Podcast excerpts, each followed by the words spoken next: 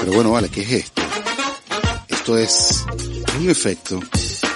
Oh, este es el efecto pantrícolas.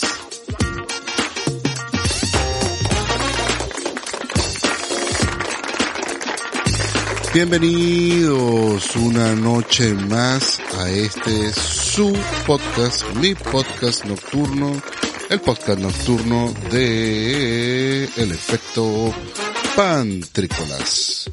Hoy pasando de lunes 26 a martes 27 de octubre de este año, todo loco 2020-2020.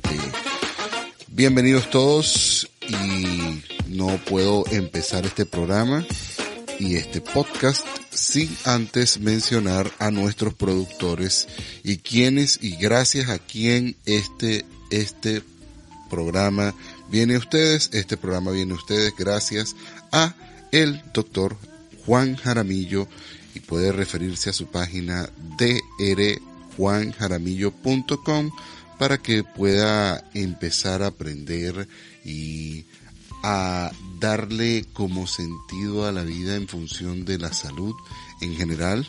Es como un nuevo estilo de vida, es como un estilo de vida saludable donde usted va a aprender no solamente alimentarse, no solamente ejercitarse, sino que de una manera, pues uno a uno, una manera propia para usted, definitivamente para cada individuo, hay una solución y hay una respuesta que nos tiene el doctor Juan Jaramillo con una atención personalizada y con un, con una, digamos, una guía de balance del bienestar completamente personalizada y ajustada a tus objetivos.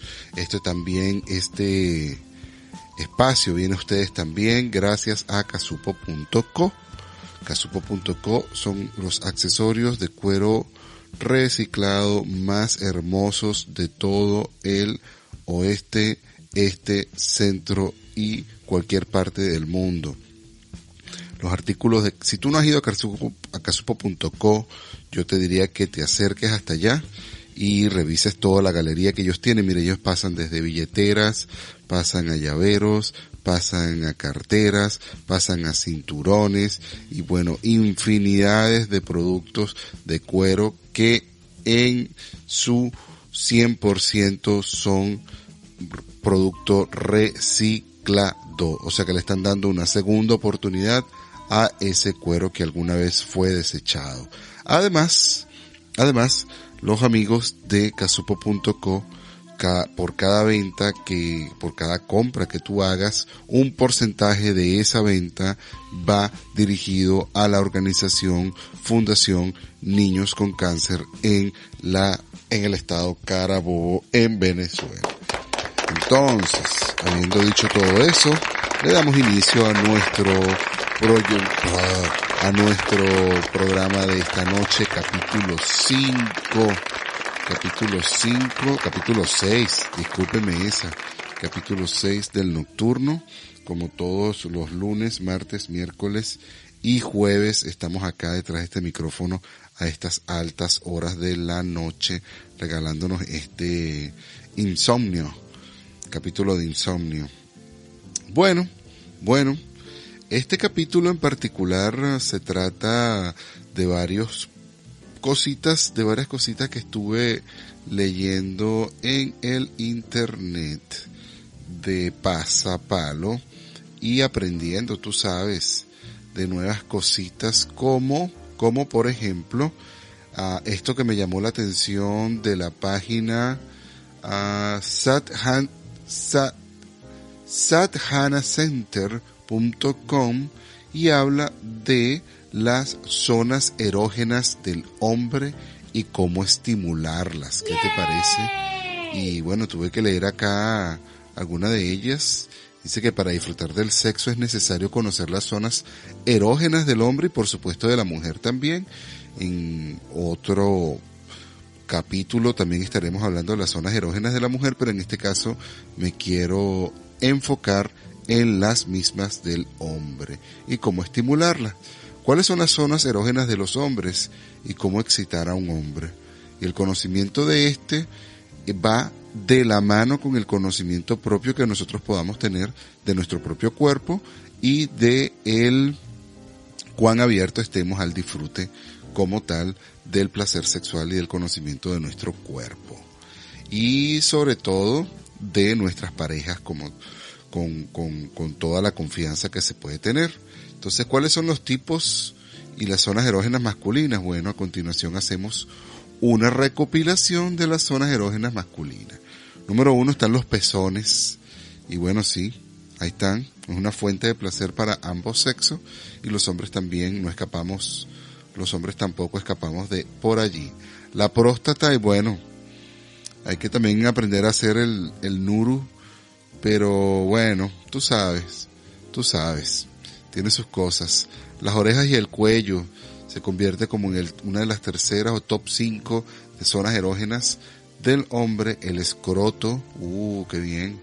El rafe, el rafe perineal es la costura delgada que se extiende desde el centro de los testículos hasta la punta del pene y esta está repleta de terminaciones nerviosas, por la que también es muy sensible y puede proporcionar un gran placer al hombre. Entonces, ¿cómo puedes estimular estas zonas erógenas? Bueno, eh, si te acercas a la página de, que te voy a dejar acá en el link, de sakhanacenter.com, vas a poder tener mayor información. Pero bueno, si te digo que cómo estimular la próstata, para estimular la próstata puedes ponerle un poco de lubricante en las manos y concretamente en los dedos y comenzar a ejercer presión en la zona situada entre el ano y los testículos, no dentro del culo, sino entre el ano y los testículos, en el níger. Si te atreves a llegar un poco más lejos, puedes introducir tu dedo en el ano del hombre para ayudarle a experimentar un gran placer. Eso no, no quiere decir que, que, que te, que, que, te estés, o sea, para que te conviertas en gay, vamos a hablar por el frente, no te tienen que meter el dedo por el culo, te tienen que gustar los hombres, listo. ¿Cómo estimular el cuello y las orejas? Bueno, el cuello y las orejas, tal como hemos mencionado, tiene muchas terminaciones nerviosas y es muy sensible al tacto. Para estimularla junto al cuello puedes empezar a besar el cuello hasta llegar a las orejas y exaltar y exhalar en ellas. Pasa tus labios por las orejas y arrástralos desde la parte delantera hasta la parte trasera. Puedes incluso realizar algunos pequeños mordisquitos. Eso le encantará. Y nos encanta realmente. Y cómo, mira, cómo estimular el frenillo. El frenillo es una de nuestras zonas erógenas. ¿Ya sabes dónde está el frenillo? Bueno, el frenillo es eso, el frenillo. Lo que está entre el escroto y el, y la, el glande. Pero ¿cómo se estimula? Bueno, puedes tocarle con una posición de que le permita empujarlo y colocar tus dedos contra la parte inferior justo donde se encuentra el frenillo y realizar movimientos de arriba hacia abajo, así por la parte de abajo del glande, con la mano o incluso con la boca o la lengua. Es una buena manera de, de estimular el frenillo y una zona erótica muy ardiente de por sí. Y cómo estimular el rafe pireneal, mira, yo te digo una manera sin tener que leerlo acá. De la misma manera en que estabas intentando estimular el punto G, bueno, por ahí también te llegas al rafle y también con tu lengua y todo esto va de la mano a la confianza, siempre y cuando esto sea para el placer de ambos como tal. Y bueno, Tú sabes que esto me hizo también saltar a otro punto que quería traer a reflexión acá, que es el tema de las supersticiones. Porque hay gente que no hace el amor o no hace ciertas cosas por un tema de supersticiones y tabúes o ciertos días determinados porque les parece que es supersticioso, que ese es el día que no debería hacerse el amor, como no se hace el amor el viernes 13 porque eh, se puede perder el tiempo y podemos perder el amor o no se hace el amor dentro de tal sitio porque X o Y. He escuchado tantas cosas y fíjate que eso me hace pensar en, en, el, en, en la verdadera, en lo que significan las supersticiones como tal. O sea, ¿qué es una superstición? Fíjate, vamos definitivamente, vámonos al concepto que nos va a arrojar Wikipedia. Una superstición es la creencia contraria a la razón que atribuye una explicación mágica a la generación de los fenómenos, procesos y sus relaciones sin ninguna prueba o evidencia científica. Es una superstición, así como que algo va a pasar supersticiosamente. Hay gente que tiene que si sus amuletos de la suerte, que si sus oraciones y sus ritos para hacer cosas. Hay gente que incluso cuando van a tener, hacer el amor, se hacen un, un rito especial para que todo salga como la última vez, porque supersticiosamente funcionó en la vez anterior.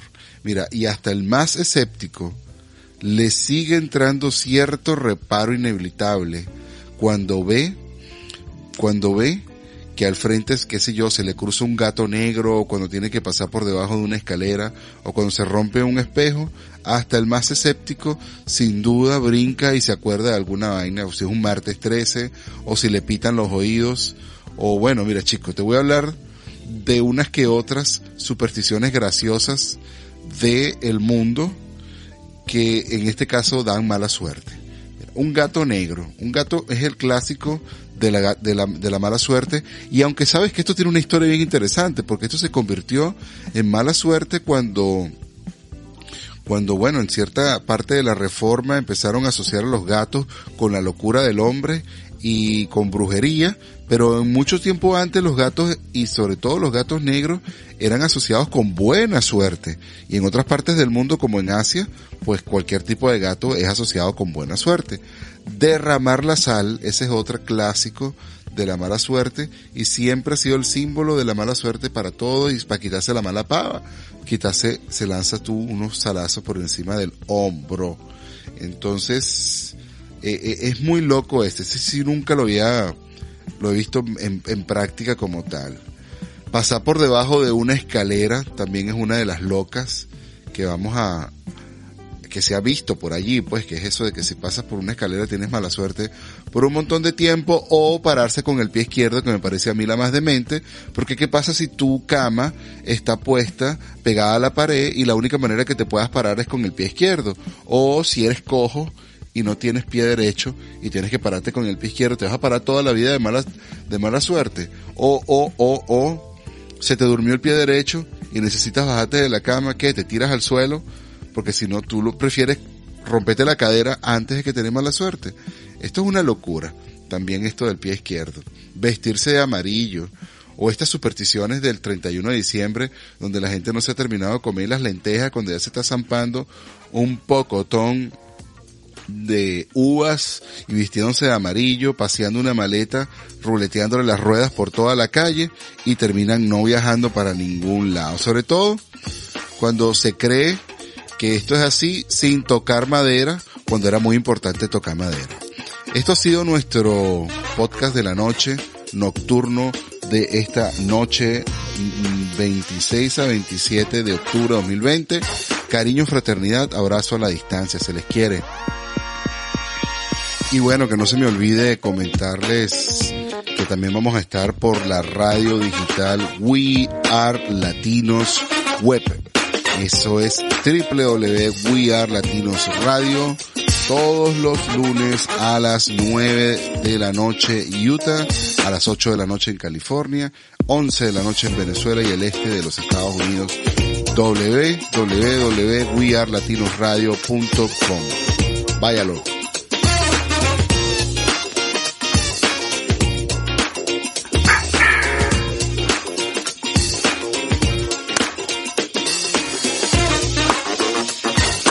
Esto fue el efecto.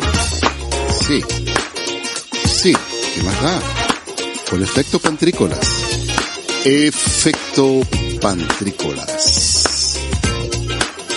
Llévate.